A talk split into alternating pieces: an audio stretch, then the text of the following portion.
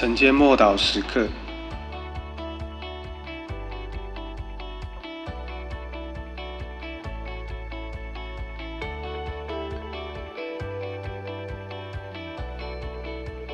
耶稣是我们的大祭司。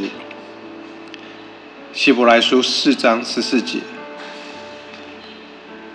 我们既然有一位已经升入高天尊荣的大祭司，就是神的儿子耶稣，便当持定所承认的道。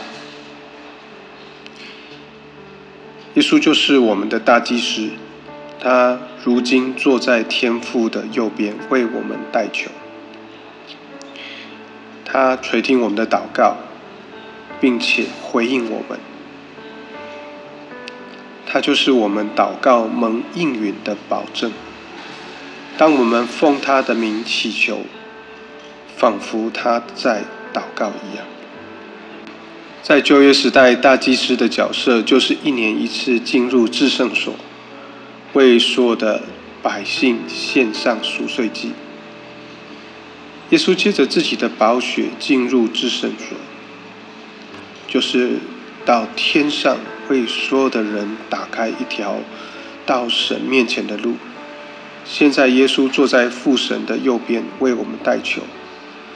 他是我们所宣告承认的大祭司，就是我们照着所宣告的说出来。我们宣告神的话语的时刻，就照着他对我们的现况所要说出的话而说。当我们承认我们的罪，也就是照着神所说出来的宣告。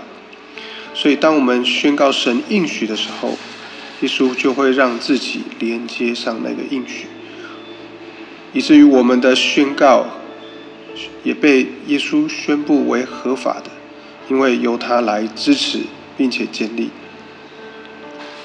由于耶稣在天上具备大祭司以代祷者、代求者的地位，所以他可以让我们支取属天的能力。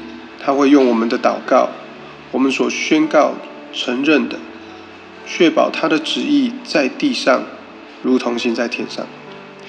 他是我们的大祭司，这一点非常重要。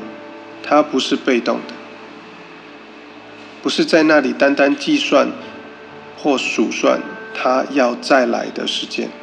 他是主动投入每一个信徒、每一个百姓的生命之中，而且一直托住我们。是我们在地上所宣告的，获得确认与坚立。或许我们可能比较轻信，或比较小信，但我要鼓励你相信，当耶稣认你所宣告的话语，你的祷告，他必垂听。那么你要在信心里面相信，必有大事即将发生。我们一起来祷告，主，感谢你，我向你的祷告，一旦被放在你的手中，一旦奉你的名的时刻，就会有不可思议的事情发生。谢谢你借由我的口宣告你的应许，使你的应许成就在地上，如同在天上。奉主耶稣基督的名祷告，阿门。